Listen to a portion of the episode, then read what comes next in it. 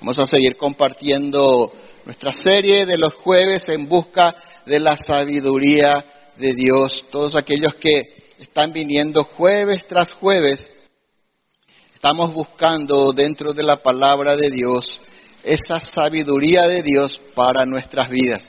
Dijimos que si nosotros escuchamos la palabra de Dios y queda en el conocimiento, todavía no es una sabiduría para nuestras vidas, es simplemente un conocimiento intelectual.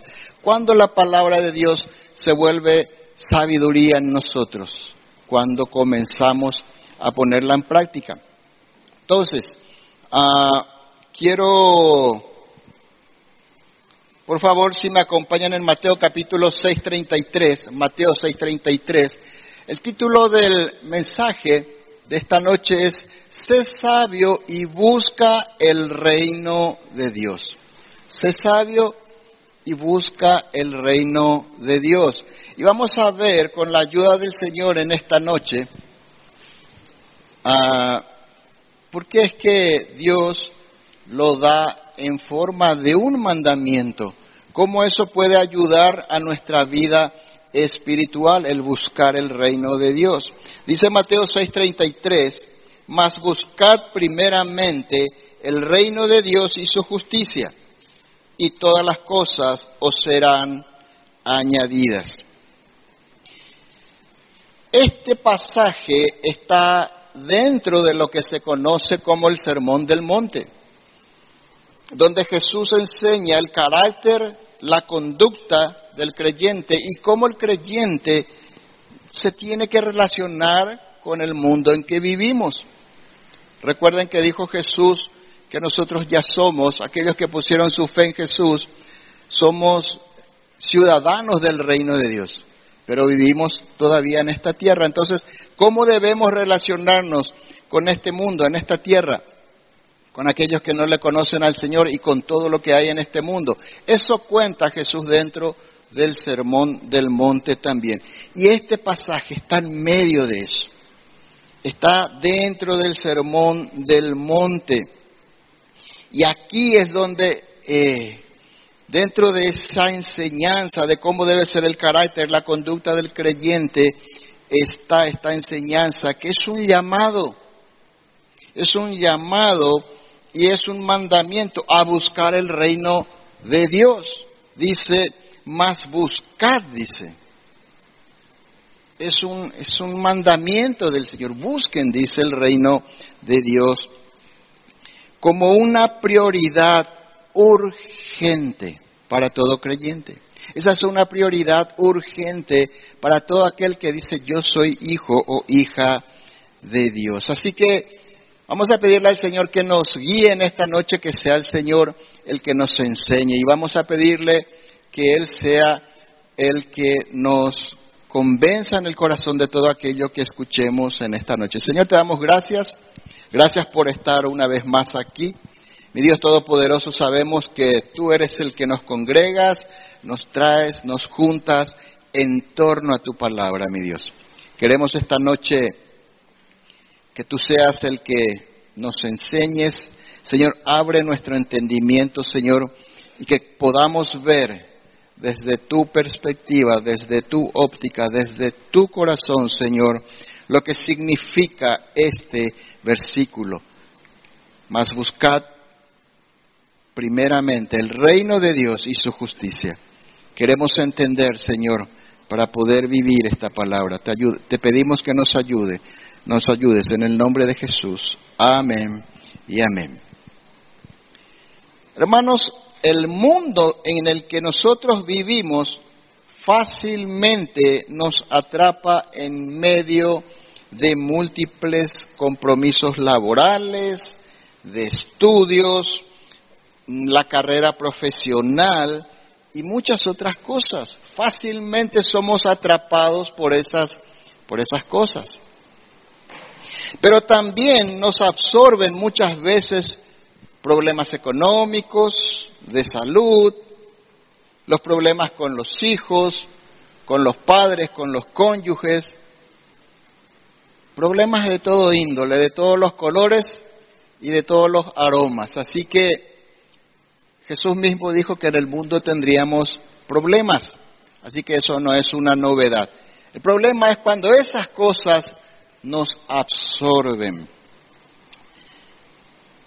Yo les pido que vayan eh, siguiendo un poco el hilo porque quiero desarrollar algo que necesitamos entender. Yo siempre digo que muchas veces no hacemos las cosas porque no entendemos o no comprendemos a profundidad lo que, lo que significa eso para nuestras vidas. Ese es un problema que muchas veces tenemos. Pensamos que es solamente parte de nuestra religión, parte de, de la fe, etcétera, etcétera, pero y se quedan ahí.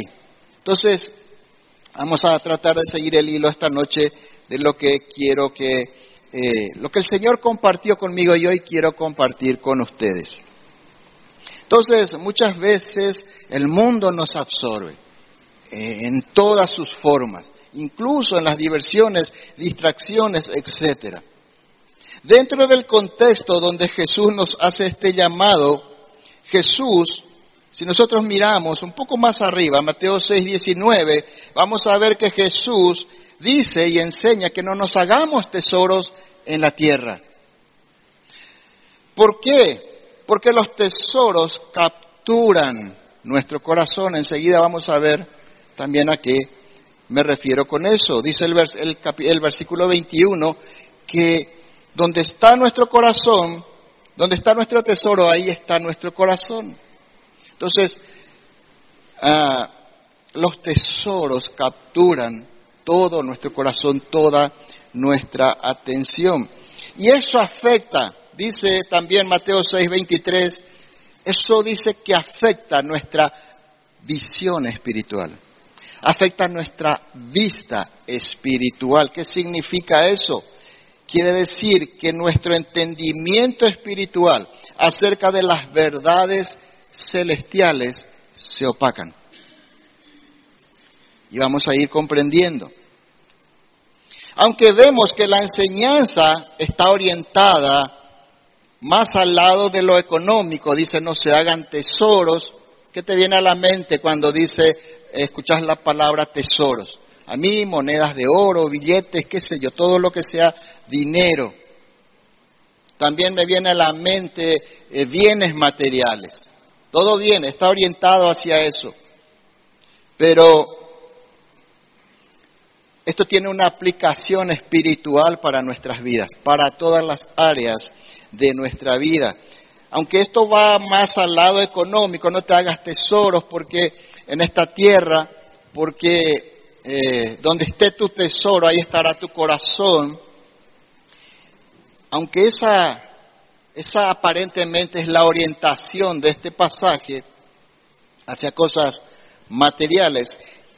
Jesús, lo que enseña Jesús aquí es un principio, como dije, aplicable a todas las cosas terrenales. Y eso incluye nuestra propia vida, nuestros problemas, nuestro trabajo, estudio y todo lo que hacemos en este mundo. Y yo quiero definir un poco lo que para el Señor aquí es un tesoro. Recién decía que al decir la palabra tesoro, te puedes imaginar, yo también, monedas de oro, billetes, cosas materiales, cosas que tienen valor financiero. Pero ¿qué es un tesoro? Un tesoro no es solo aquello que tiene valor financiero, sino que un tesoro es todo aquello que es lo más valioso para tu vida. Es aquello que es lo más valioso para tu vida. algunos, algunos, algunas mamás, por ejemplo, les dicen a sus hijos, mi tesorito. ¿Cierto? Entonces, para, para cada uno de nosotros, eh, un tesoro va a ser algo diferente. Para algunos va a ser el dinero o los bienes materiales. Para otros van a ser sus hijos. Mi mayor tesoro son mis hijos. Mi mayor tesoro es mi matrimonio. La esposa podrá decir mi mayor tesoro es mi esposo o, la, o el esposo podrá decir, mi mayor tesoro es mi esposa. Para otros, como dije, serán sus hijos, su salud. Para, para alguien puede ser lo más importante, su salud. Si no está bien de salud, ahí terminó toda la vida. O su propia vida, ¿verdad? Lo que más aprecia es su propia vida de repente. Entonces la pregunta, trae un poco a tu mente, trae un poco a tu corazón en esta, en esta noche. ¿Cuál es tu tesoro? ¿Cuál es tu tesoro? ¿Qué es lo que es más importante para vos? ¿Qué es aquello que podés decir, yo me muero si pierdo esto? De hecho, algunas personas murieron, por ejemplo, porque perdieron su casa. Algún esposo murió porque murió la esposa, al poco tiempo murió el esposo o viceversa. ¿Por qué? Porque es lo más importante para esa persona. Ahora, ¿cómo yo sé cuál es mi más preciado tesoro? ¿Cómo yo sé cuál es mi más preciado tesoro? Bueno, es aquello, dijimos, que es lo más importante para tu vida.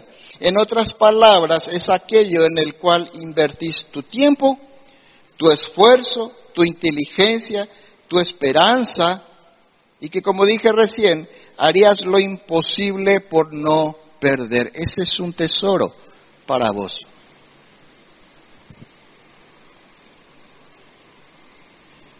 Cuando poseemos un tesoro, cuando tenemos un tesoro, sentimos que ya tenemos todo, ¿verdad?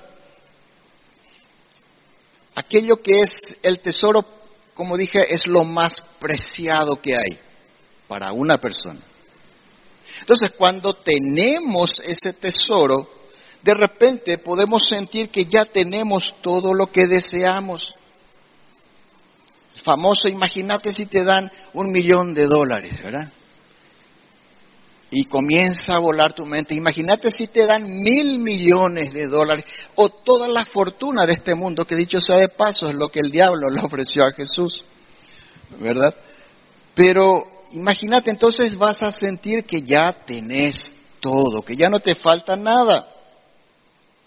Todo lo que deseas, todo lo que necesitas, ya nos vamos a sentir completos, ya no vamos a tener necesidad de otra cosa cuando tengamos ese tesoro.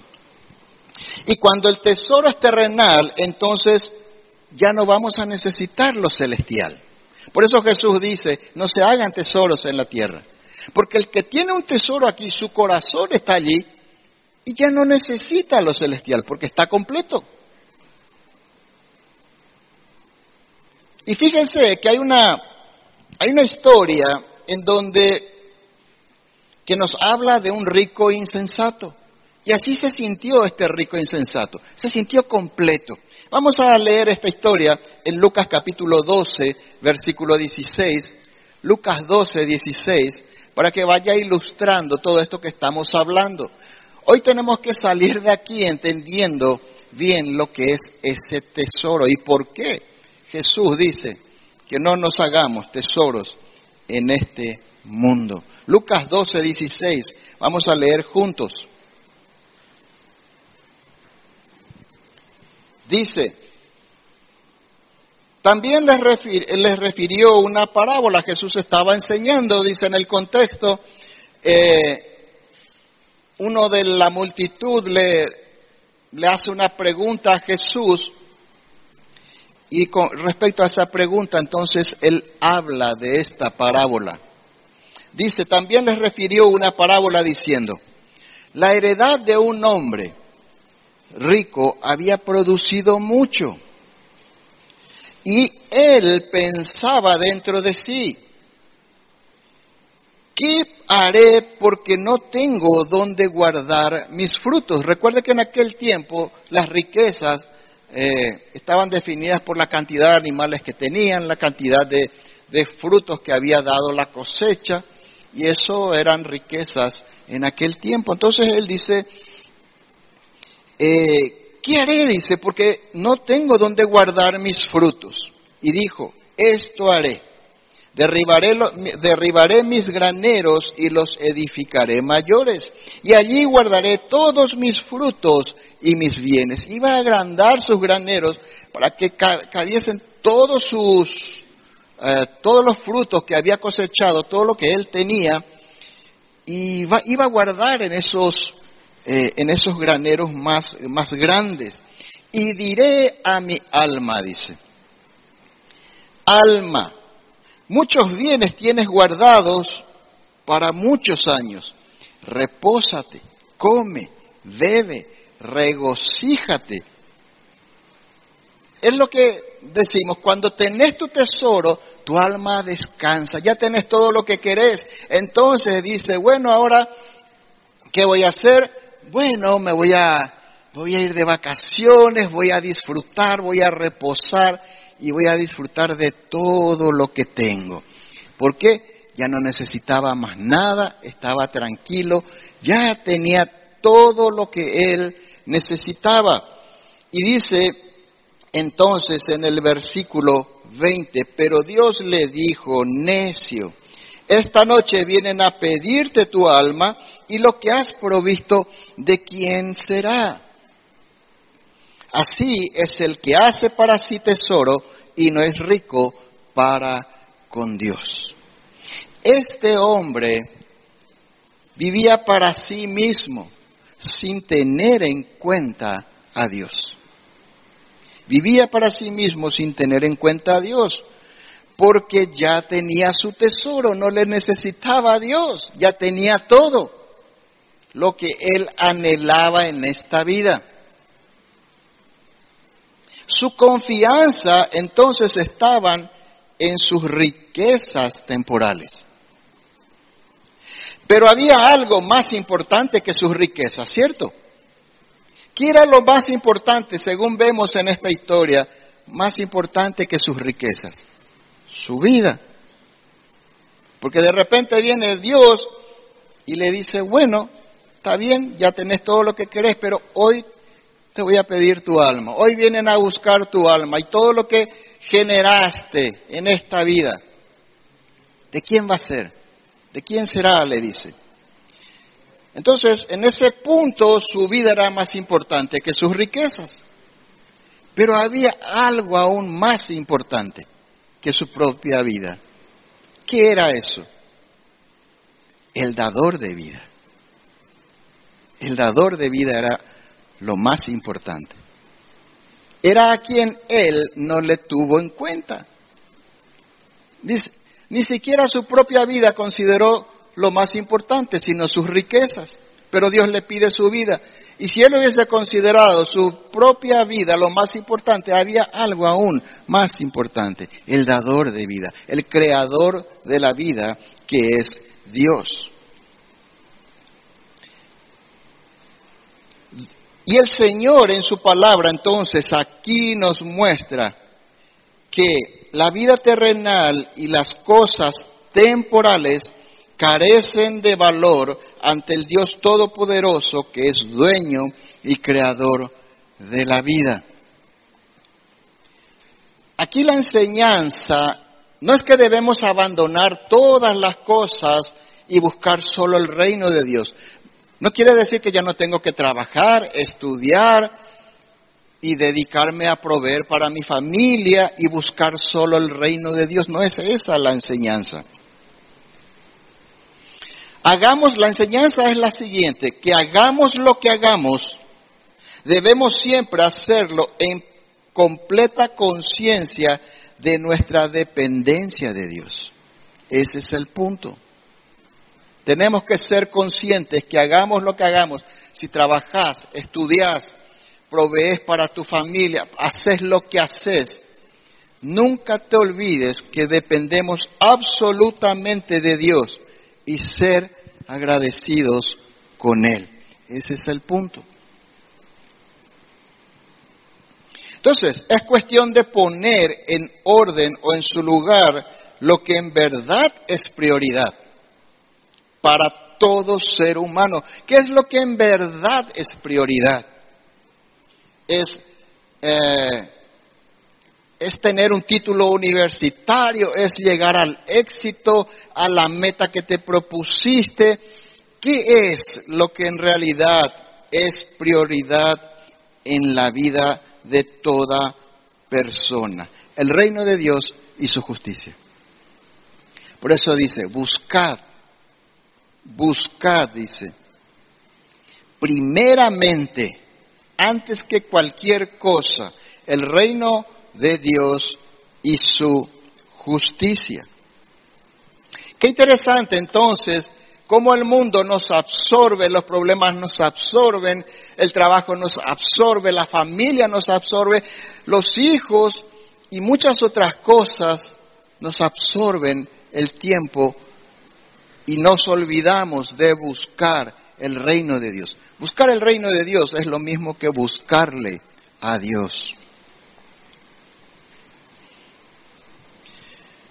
Dijo además Jesús en toda esta enseñanza que estamos compartiendo, que todo aquello que es un tesoro para nosotros captura nuestro corazón, decía hoy al principio.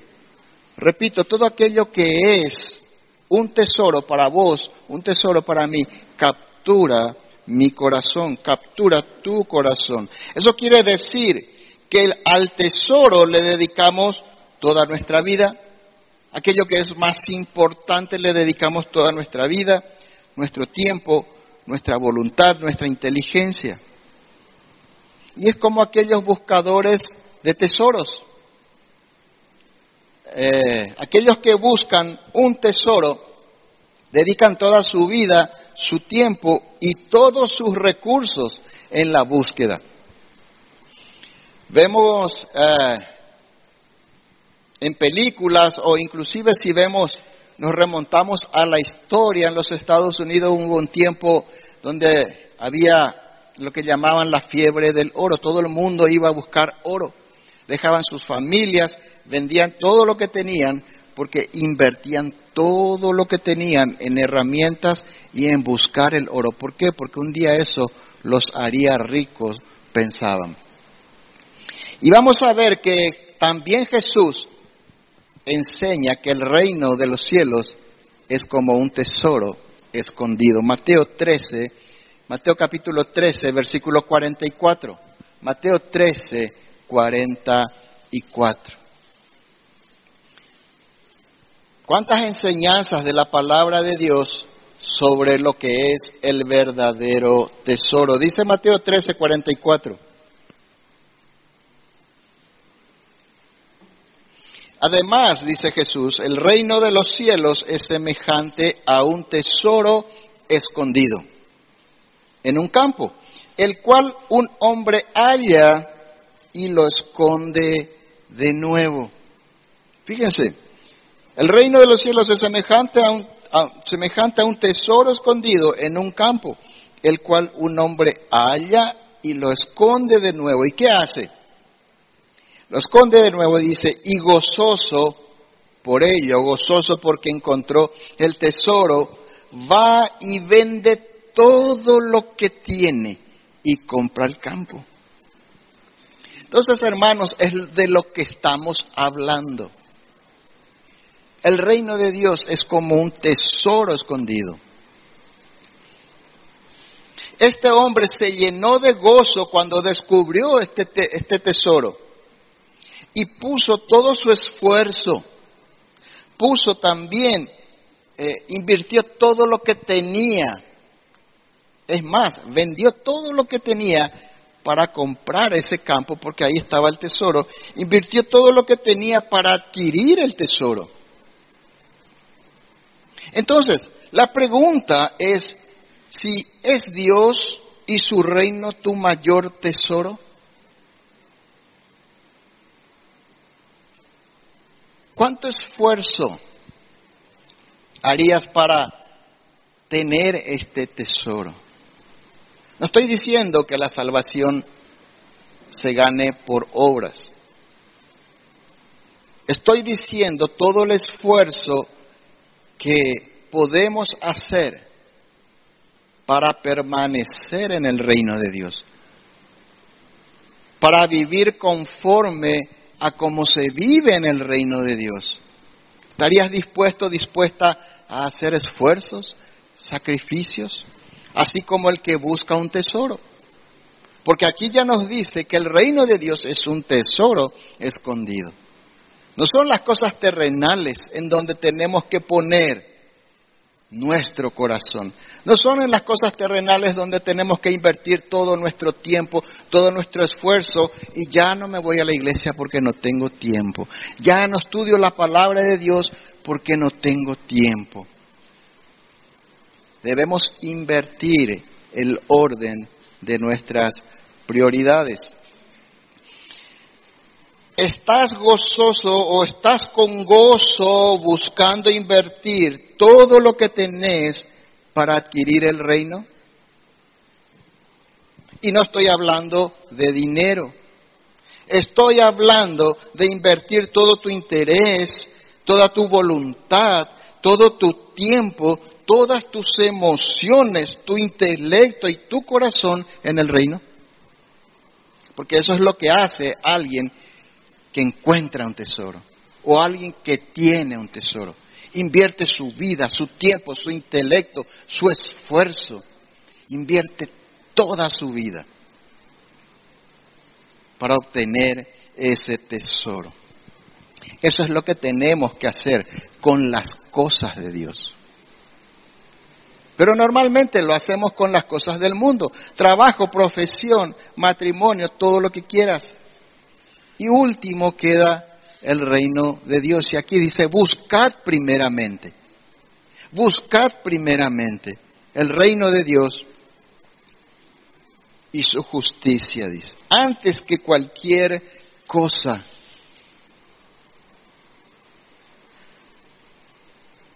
Entonces, Jesús nos enseña que no nos hagamos tesoros en las cosas terrenales, porque eso, como decía al principio, va a afectar nuestro entendimiento espiritual. Eso quiere decir que no vamos a poder ver claramente los propósitos de Dios para nuestras vidas y por lo tanto nuestra voluntad no va a estar alineada con su voluntad. Por eso es que muchas veces pasamos por situaciones que no entendemos. Pasamos por circunstancias, problemas. Hay algo que deseamos con todo el corazón. Pero Dios no me da. ¿Por qué no me da? Y no es algo malo, de repente. Pero Dios sabe lo que es bueno o no para nosotros. Dios sabe que cuando nos da algo puede beneficiarnos o puede perjudicarnos. Lo que le dé a Milton, por ejemplo, puede ser beneficioso para él, pero si lo mismo me da a mí, puede ser perjudicial para mí. ¿Se entiende? Entonces, de eso se trata. Necesitamos tener clara la visión espiritual para poder ver las cosas espirituales que nos suceden. Porque en todas las cosas que nos suceden hay algo espiritual detrás. Hay algo que Dios quiere enseñarnos. Hay algo que Dios quiere tratar en nuestras vidas, nuestro carácter, nuestras imperfecciones. Hay un pecado que Dios quiere sacar de nuestras vidas. Hay algo que Dios quiere hacer en alguien. Nada se le escapa a Dios. Nada sucede por acaso. Por eso es necesario buscar primero, antes que cualquier cosa, el reino de Dios.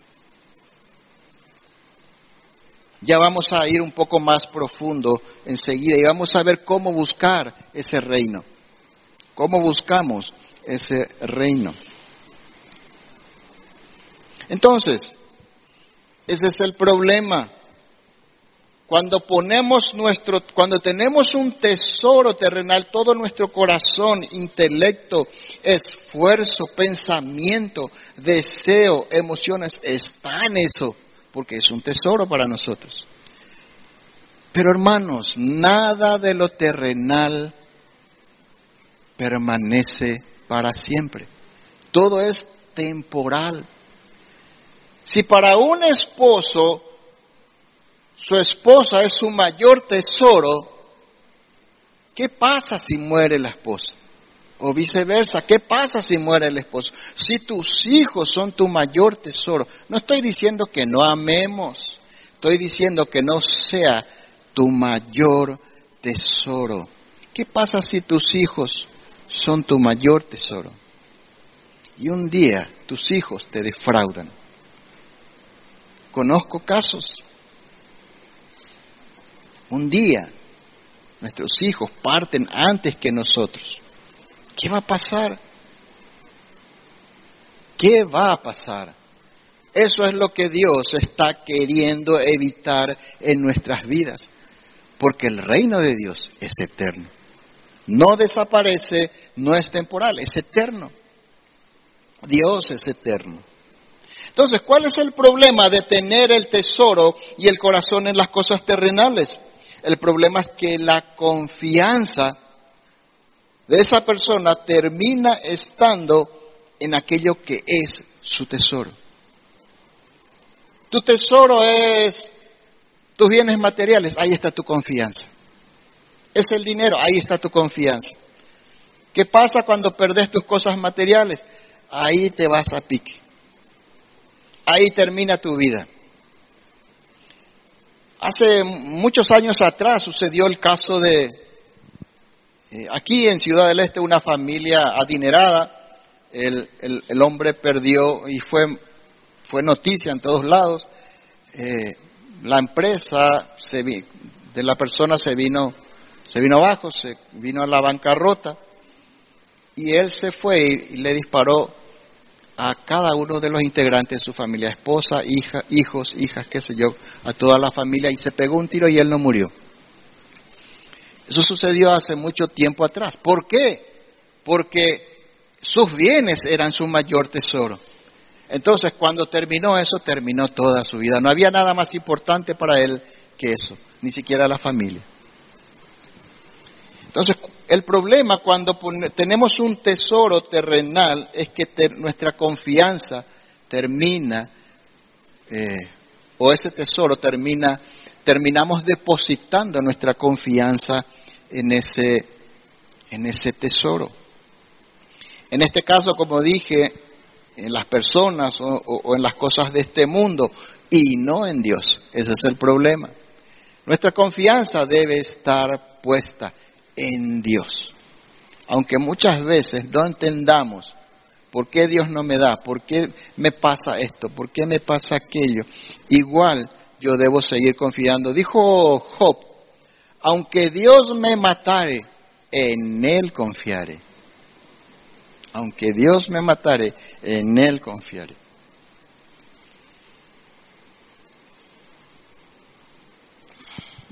Aquello que es un tesoro para una persona, entonces, en realidad termina siendo su ídolo. Termina ocupando el lugar de Dios. Ese es el punto por eso dice Dios, no se hagan tesoros. Si hoy entendés que aquello que tiene más que aquello más importante para tu vida en esta tierra puede llegar a ser o es de repente ya tu ídolo. Entonces estamos por buen camino. Cuando entendemos por qué no debemos hacernos tesoros en esta tierra, entonces creo que es más fácil buscar obedecer a Dios.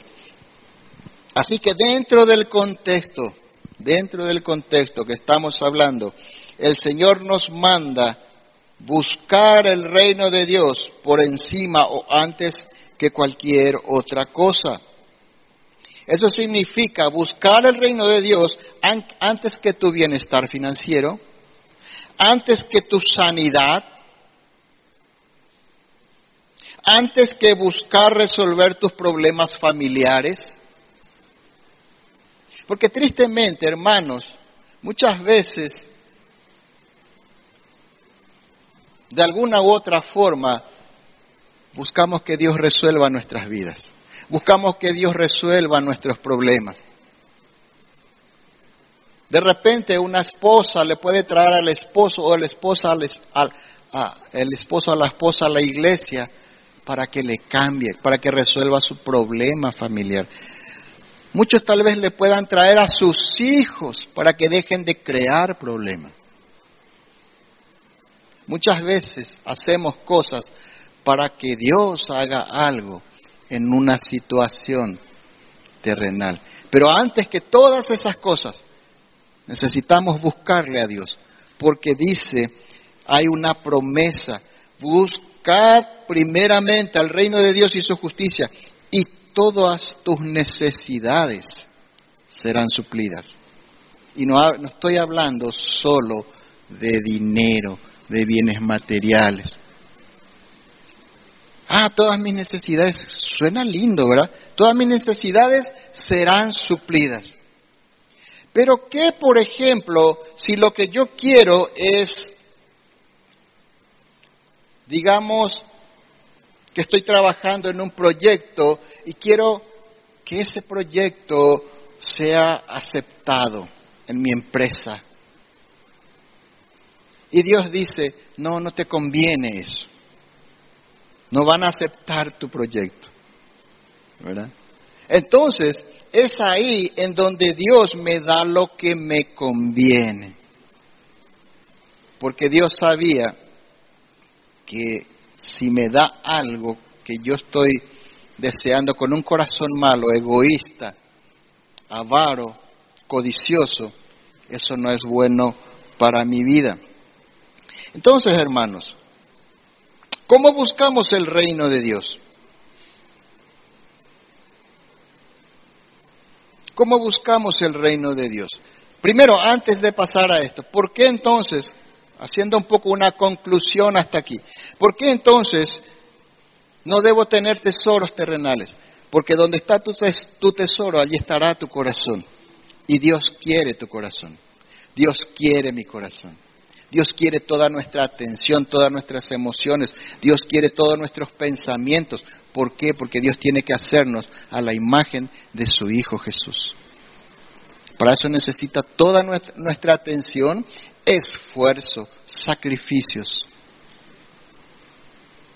y todo lo que podamos poner de nuestra parte para que Dios obre en nuestras vidas. Pero ahora, ¿cómo buscamos el reino de Dios? Ese es el punto, cómo se busca el reino de Dios. Porque de repente digo, no, yo, es que yo ya estoy en el reino de Dios, yo ya eh, me arrepentí de mis pecados, le pedí perdón a Dios y creo en Jesús. Entonces estoy en el reino, correcto. Pero el reino se busca todos los días y vamos a ver tres, cuatro formas, digamos, en las que estamos buscando el reino, porque es algo constante que debemos hacer todos los días. Primero, ¿Cómo buscamos el reino de Dios? ¿Cómo buscaste el reino de Dios la primera vez que ni cuenta nos dimos? Arrepintiéndonos y creyendo en el Evangelio.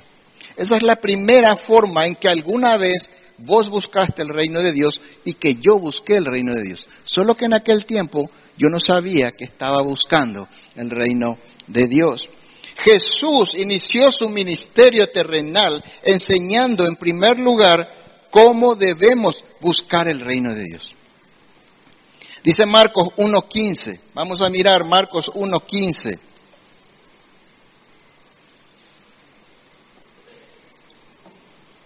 Jesús, iniciando sus ministerios, dice, decía Jesús, el tiempo se ha cumplido y el reino de Dios se ha acercado. Arrepiéntanse y crean en el Evangelio.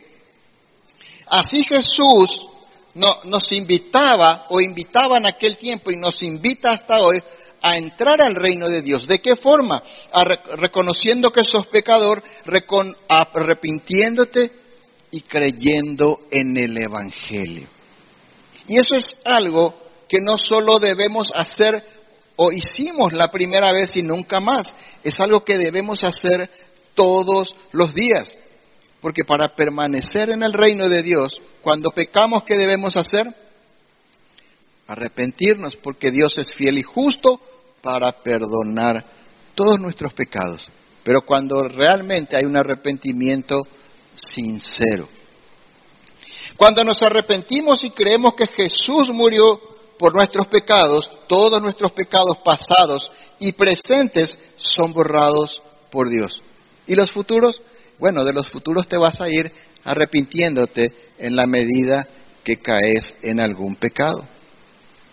Entonces, Romanos 3:23 dice lo siguiente, todos hemos pecado, dice, no hay nadie que no haya pecado.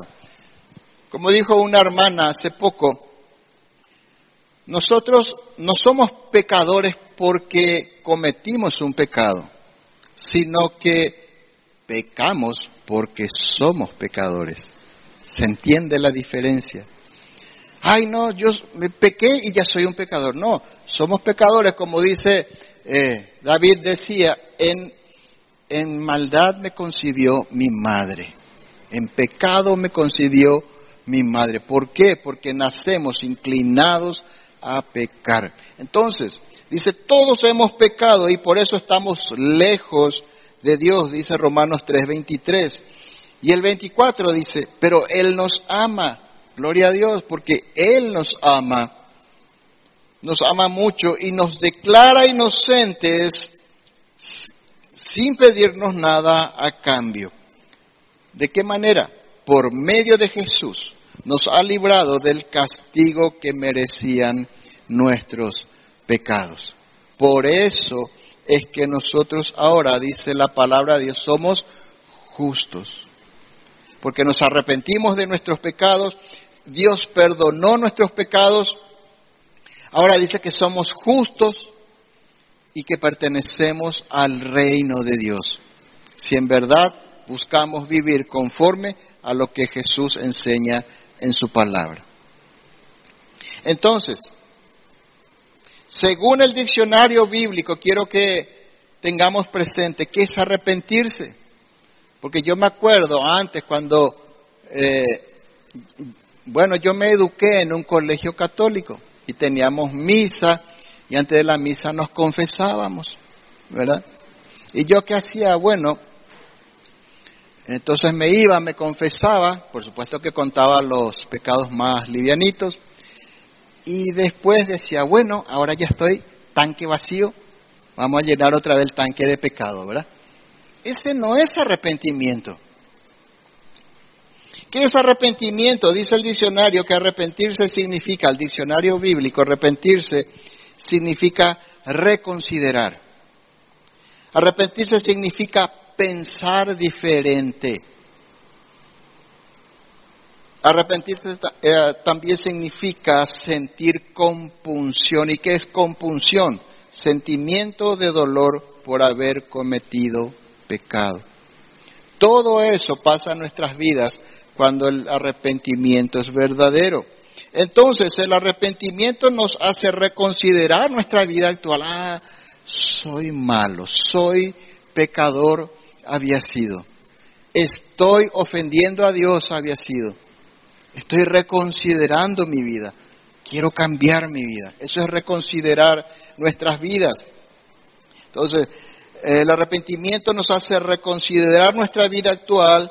Entonces comenzamos, por obra de Dios, ya a pensar diferente respecto al pecado.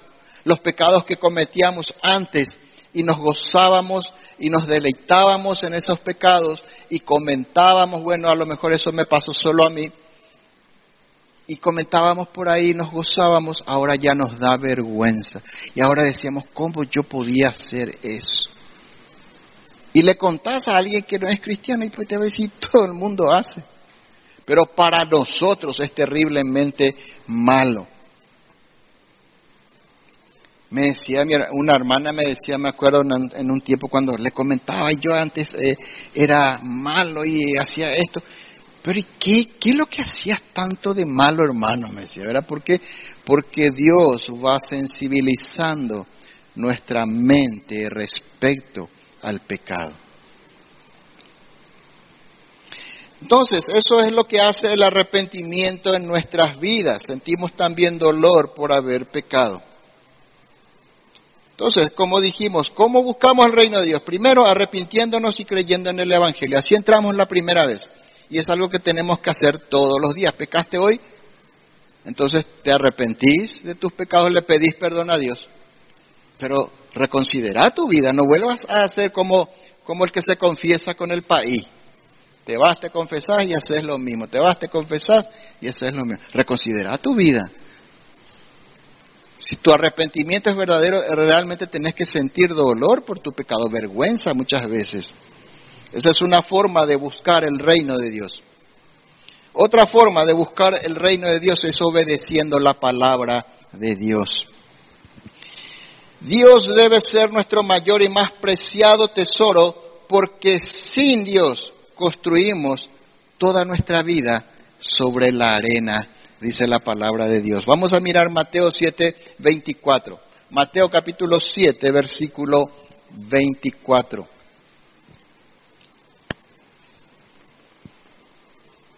Dice, cualquiera pues que me oye estas palabras, ¿qué palabras? ¿De qué palabras está hablando Jesús? Este capítulo 7 está aún dentro del Sermón del Monte. Había dicho al principio que Jesús enseñó sobre el carácter y la conducta del cristiano. Y entonces al final del Sermón del Monte dice Jesús, Cualquiera pues que me oye estas palabras, las palabras que enseñó Jesús, y las hace, dice. Le compararé a un hombre prudente. Otras versiones dice a un hombre sabio, dice. Que edificó su casa sobre la roca. ¿Qué es la roca?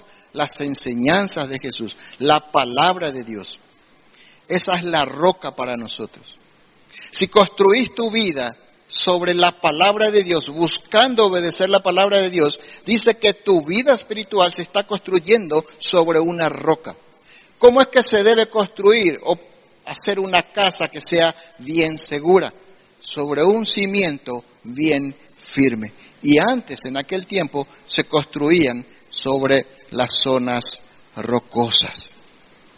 Entonces dice, le compararé a un hombre prudente o sabio que edificó su casa sobre la roca. Dice, descendió lluvia, vinieron ríos y soplaron vientos y golpearon contra aquella casa y no cayó porque estaba, estaba fundada sobre la roca. ¿Qué son las lluvias? ¿Qué son los ríos? ¿Y qué son los vientos? Los problemas. Los problemas de este mundo. Van a venir, dice, no dicen por si no dice aquí construyan su casa sobre la roca por si vengan lluvias, vientos y ríos. No, van a venir. Y ese es el punto. Si no buscamos el reino de Dios, no vamos a estar preparados para los tiempos malos. Y dijo alguien que cuando vienen tiempos malos, es porque Dios lo está preparando para tiempos peores. No hay una buena noticia. Dios es preventivo. Dios es preventivo y eso enseña la palabra de Dios. Entonces el hombre sabio es que construye su casa va buscando obedecer la palabra de Dios. Y es así que está buscando el reino, porque está buscando vivir como se vive en el reino de Dios. Entonces, ¿cómo estás buscando vivir? ¿Ya te hiciste esa idea de que en, verdad debemos buscar o mejor dicho, que el buscar vivir como se vive en el reino de Dios protege tu vida espiritual? ¿Por qué muchos se van de la iglesia? ¿Por qué muchos se apartan de Dios? Porque no están buscando edificar su casa sobre la roca, no están buscando vivir la palabra de Dios. El versículo 26 dice, pero cualquiera que me oye estas palabras y no las hace, les compararé a un hombre insensato. Otras versiones dice necio, que edificó su casa sobre la arena y descendió lluvia y vinieron ríos y soplaron vientos hirieron con ímpetu contra aquella casa y cayó, dice, y fue grande su ruina. Hermanos, si nosotros le buscamos a Dios, buscamos el rostro de Dios, buscamos la presencia de Dios, buscamos el reino de Dios en los tiempos solo de problemas, vamos a encontrar que nuestra casa ya está construida sobre la arena. Y va a caer, hermanos. Y va a caer. Porque la palabra de Dios no miente. Los mismos problemas que le aquejan o, le vienen al que no le conoce a Dios son los mismos problemas que vienen en contra de los hijos de Dios. Los mismos problemas. Solo que uno cae y el Hijo de Dios se mantiene firme, se mantiene de pie porque está construida su casa espiritual sobre la roca. Otra manera de buscar el reino de Dios es predicando el Evangelio. Romanos 1.16 decía Pablo, porque no me avergüenzo del Evangelio, porque es poder de Dios para salvación. ¿Para quién? A todo aquel que cree, dice. Nosotros predicamos el Evangelio. Dios nos dejó la responsabilidad de predicar el Evangelio. Pero es el poder de Dios el que salva. Buscar el reino de Dios es buscar la salvación de las personas. Buscar liberar a las personas de esa prisión espiritual en la que se encuentran, porque antes nosotros estábamos en esa prisión espiritual. Y alguien nos predicó el Evangelio, alguien tuvo el coraje de acercarse a algún ser querido, a algún pariente, como vimos el domingo pasado, 50% de los que llegan a los pies de Cristo son por la prédica de un ser querido. 30% llegan a los pies de Cristo porque un amigo o una amiga les predicó relaciones cercanas, relaciones íntimas. Y alguien abrió su boca y te compartió el Evangelio. Ahora Dios quiere que vos y yo le prediquemos, abramos la boca y que desatemos ese poder de Dios sobre esa persona. ¿De qué manera? Diciéndole que Jesús vino a buscar lo que se había perdido. De tal manera amó Dios al mundo que dio a su único Hijo, dice, para que todo aquel que en Él cree no se pierda y tenga vida eterna. Debemos buscar liberar a las personas de las prisiones espirituales en donde están. Buscar el reino de Dios, o sea, buscar el reino de Dios es buscar la salvación de las personas, es buscar insertar a las personas en el reino. Eso es lo que hacemos cuando predicamos el Evangelio y queremos insertarle a esa persona en el reino. Y cuando predicamos a nuestros seres queridos, estamos buscando que el reino comience a funcionar en nuestras casas. Eso es lo que estamos buscando cuando le predicamos a nuestros seres queridos. Los padres son los responsables de evangelizar a sus hijos pequeños, no la iglesia, no el, la escuela dominical, son los padres. Estamos buscando que el reino de Dios esté en nuestras casas. Porque el reino de Dios es algo espiritual. El reino de Dios hoy está aquí. Porque aquí están los que creen en Cristo. Aquí están aquellos que buscan hacer la voluntad de Dios. Ahí está el reino de Dios. Dijimos que tanto obedecer la palabra de Dios como predicar el Evangelio está de acuerdo con una oración, con la oración que Jesús enseñó a sus discípulos. Dice Mateo 6:10, Jesús enseñó esta oración. Dice, venga tu reino. ¿Qué es lo que estamos haciendo entonces cuando predicamos el Evangelio? Estamos trayendo el reino para esa persona, le estamos ofreciendo el reino, le estamos dando la posibilidad de ingresar al reino. Venga tu reino, decía Jesús. En la oración que él enseñó. Y también dice, hágase tu voluntad como en el cielo, así también en la tierra, Mateo 6.10. Y eso es lo que hacemos cuando buscamos obedecer la palabra de Dios. Estamos buscando vivir conforme se vive en el cielo, vivir conforme se vive en el reino. Eso es lo que hacemos cuando buscamos obedecer la palabra de Dios. Y en el punto cuatro, buscamos el reino de Dios cuando confiamos en Dios. ¿Por qué no nos debemos hacer tesoros terrenales? Porque nuestra confianza va a terminar en esa cosa o en esa persona o en ese bien material. Pero buscamos el reino de Dios cuando confiamos en Dios. Dice la palabra de Dios que debemos poner delante de Dios todas nuestras necesidades.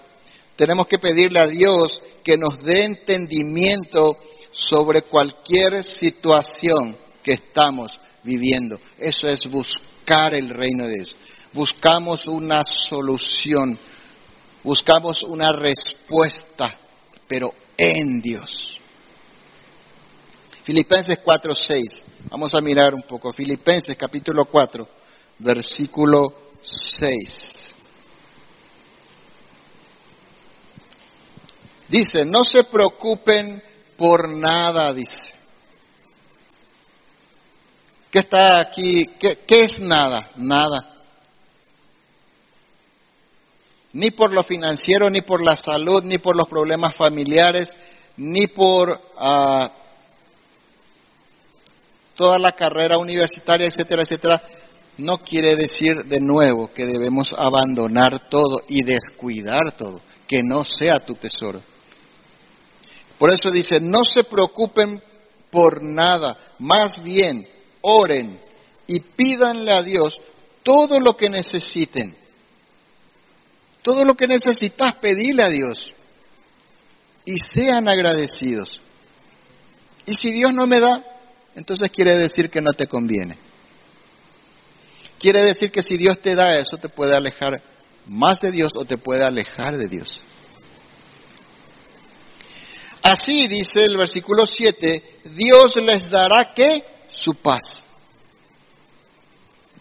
No se preocupen por nada, oren y pídanle a Dios todo lo que necesiten y sean agradecidos. ¿Cuál va a ser el resultado de ese? Paz. No es que Dios te va a dar, ah Señor, quiero tener éxito en esto y Dios te va a dar. No, pero aunque no te dé eso, si vos entendés lo que Dios está haciendo, vas a tener paz. ¿Cuánto vale la paz? ¿Cuánto estarías dispuesto, dispuesta a pagar por la paz? No tiene precio. Y dice, así Dios les dará su paz. Su paz. La paz de Dios no es la ausencia de problemas, es la paz en medio de los problemas. Y eso es lo que todo el mundo busca. Buscan el yoga, buscan diferentes eh, disciplinas, buscan la paz. Pero la palabra de Dios dice, no hay paz para el impío. No hay paz para el que no le conoce a Dios. No hay paz para el que no confía en Dios. Entonces la confianza en Dios da paz. Entonces ya no te preocupas por nada. Eso es lo que está diciendo. Esa paz que la gente de este mundo no alcanza a comprender, pero que protege el corazón y el entendimiento de los que ya son de Cristo. Por eso muchos se apartan de Dios, repito, porque no entienden lo que Dios está haciendo. Entonces vino a buscar que Dios le resuelva su problema terrenal, no consiguió y se fue. No le estaba buscando a Dios. Estaba buscando la solución de sus problemas terrenales. Pero Dios tiene una solución mucho mayor para nosotros. La solución que Dios tiene para nosotros es la solución de nuestro mayor problema, que es el problema eterno. Dios quiere resolver nuestro problema eterno, que es la perdición si no le entregamos nuestra vida a Dios. Ese es el problema que Dios realmente quiere resolver. Así que no oremos por nuestros seres queridos, Señor, cuidarle a mis hijos, que no le pase nada. No, orar para que se arrepientan si ya son grandes. Orar por tus seres queridos, no vaya a orar para que se sanen, para que se arrepientan. ¿De qué sirve que alguien se sane, pero cuando un día muera vaya al infierno? ¿De qué sirve? Eso es lo que Dios quiere. Entonces, cuando descubramos lo que Dios está haciendo, eso va a traer paz a nuestro corazón, va a guardar nuestro corazón de apartarnos de Él. Si vivimos preocupados por algo que ya no está en nuestras manos resolver, eso solo va a traer más problemas a nuestras vidas, problemas de salud, el creyente entonces debe tener una actitud diferente ante las circunstancias de la vida, una actitud de confianza en Dios. Conclusión, hermanos. En conclusión, no hay nada más importante que buscarle a Dios. Porque muchas veces buscamos que Dios nos resuelva el problema, que Dios nos sane, que Dios resuelva nuestras, nuestros problemas, deudas, etc. Pero no es eso lo importante. La promesa de Dios dice que busquemos primeramente y por encima de cualquier cosa el reino de Dios. Dios se va a encargar de lo que en verdad necesitamos. Dios se va a encargar de lo que en verdad necesitamos. A lo mejor una persona para arrepentirse necesita pasar por un tiempo de enfermedad. Y Dios no le va a sanar tal vez hasta que no se arrepienta. Nuestra mayor necesidad es la, salvas, la salvación. Esa es nuestra mayor necesidad. Por eso dice Colosenses capítulo 3, versículos 1 y 2. Ya que han sido resucitados a una vida nueva con Cristo. ¿Cuántos han sido resucitados a una vida nueva con Cristo? Entonces, ya que has sido resucitado, resucitada a una vida nueva con Cristo, dice, pongan la mira en las verdades del cielo. Hermano, mi hermana, esto que hablamos hoy es una verdad del cielo. Pongan la mira, dice, en las verdades del cielo. Deja de pensar en tus problemas, deja de pensar en tus necesidades materiales. Deja de pensar en tus problemas familiares y buscale a Dios. Buscale a Dios. Busca obedecer su palabra. No importa si el infierno se levanta en tu casa, en tu trabajo, estás enfermo, enferma, no importa. Busca obedecerle a Dios. Buscale a Dios. Eso implica también venir a los cultos, venir a, las reuniones, estar con los hermanos. Eso implica tener necesidad de Dios. Tu necesidad y la mía no es sanarse, vivir bien, es ir al, ir al cielo, perdón. Esa es nuestra necesidad. Dice, pongan la mira en las cosas del cielo, las verdades del cielo, donde está Cristo sentado en el lugar de honor a la derecha de Dios. Después dice el versículo 2 de nuevo, dice, piensen en las cosas del cielo. ¿En qué pensás todo el día? Cómo ganar dinero, cómo pagar la deuda, cómo, cómo ayudarle al hijo descarriado, cómo recuperar tu matrimonio, cómo, ¿en qué pensás? Poner la mira en las verdades de Dios. Piensen en las cosas del cielo, no en las de la tierra. Y espero que se haya entendido que eso significa que eso sea prioridad de las cosas. Vamos a seguir ocupándonos, vamos a seguir trabajando. No vayas y renuncies a tu trabajo. No dejes de estudiar. No descuides a los hijos, etcétera. No. Pero que la prioridad sea, porque hermanos, veo día tras día que muchas veces, y me voy a incluir, Nuestras prioridades son resolver nuestros problemas. Nuestras prioridades son tener una mejor vida. Está bien, pero que no sea tu tesoro. Que ese lugar le corresponda a Dios. Busquemos las cosas de Dios como una prioridad sobre las cosas del mundo y Dios va a suplir lo que en verdad necesitas. Y a veces lo que en verdad necesitamos no es lo que queremos, no es lo que nosotros deseamos. Lo que en verdad necesitamos es lo que Dios nos va a dar. Y cuando aceptemos eso con gratitud, le digamos, gracias Señor, no sé por qué pasó esto, pero gracias Señor, sé que estás obrando, como dice la canción, Dios te va a dar paz, algo que no tiene precio. ¿Por qué no inclinas tu rostro? Vamos a darle gracias a Dios. Señor mi Dios, te damos gracias, Padre, en esta noche. Gracias, mi Señor. Gracias, Señor, porque no hay paz que podamos conseguir en este mundo, ni con dinero, ni con salud, porque todas las cosas de este mundo son temporales. Señor mi Dios, Oro para que en esta noche nuestro tesoro, mi tesoro, el de mi hermano, el de mi hermana, seas tú, Señor, sea tu reino, que tú, Señor, estés en primer lugar antes que cualquier otra cosa. Señor, que no nos concentremos en nuestros problemas, en nuestras necesidades terrenales, pero sí, Señor, que invirtamos todo nuestro tiempo,